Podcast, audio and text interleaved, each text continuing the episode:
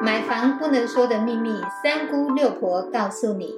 大家好，我是三姑，超爱问。我是六婆蒋光光。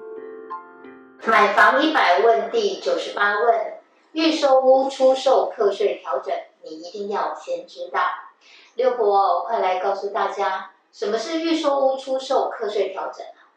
这个呢，我们要来了解，就这一波政府打房的措施之一啦，政策之一，我们也一定要来先了解。国税局针对预售屋的换约移转的费用有新的认定，跟以前不一样了哦，就是说预售屋换约不接受总价三趴或者是三十万。取比较低的那个数字来当做成本，只认定已付款项，就是说你的付钱你付了多少，再加上你的获利的三趴作为成本。对于自售或者是中介的费用不到三十万的个案，你要缴的税金就会变得更多了。我们来举例，假设你购买一千万的预售案。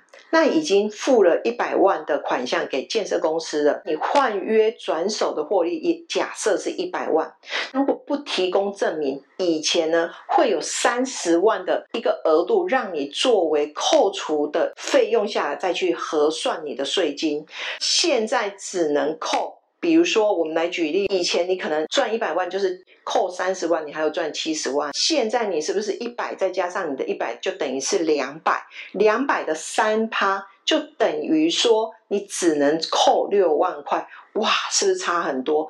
而且在四十五趴的房地合一的税率之下，你原本要缴三十一万五的房地合一税，现在可能要缴四十二点三万的房地合一税。国税局这一次，它对于成本的认定，它更是比较严谨，而且它也限缩了市场上通用的三十万的免税额哦。过去有一段时间。为什么会有三十万？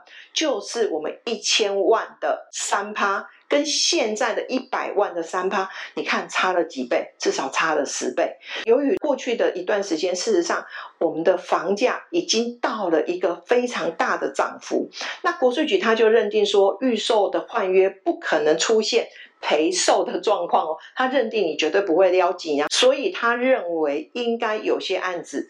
再利用这三十万的节税空间哦，他小赚呢，他就跑了。他这一次呢，针对预售屋的换约的部分，房地合一税的认定的部分，它是主要针对你不需要提出证明的文件。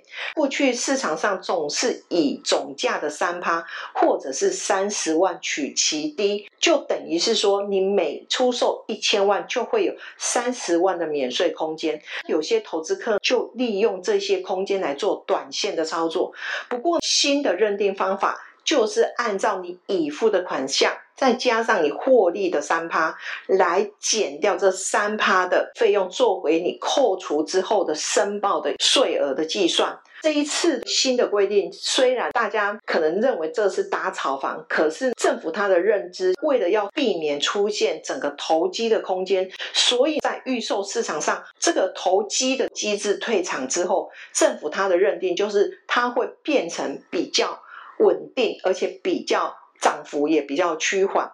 呃，六婆要建议大家，如果你有预售屋想要转让的话，如果你自己的财务状况还允许，会建议你把房子留下来，因为日后的房价也是相对的看涨，等到完工交屋之后再卖，因为你短线的获利，真的如果你想要换单或是换约，事实上也都要经过建设公司的同意。以目前来讲。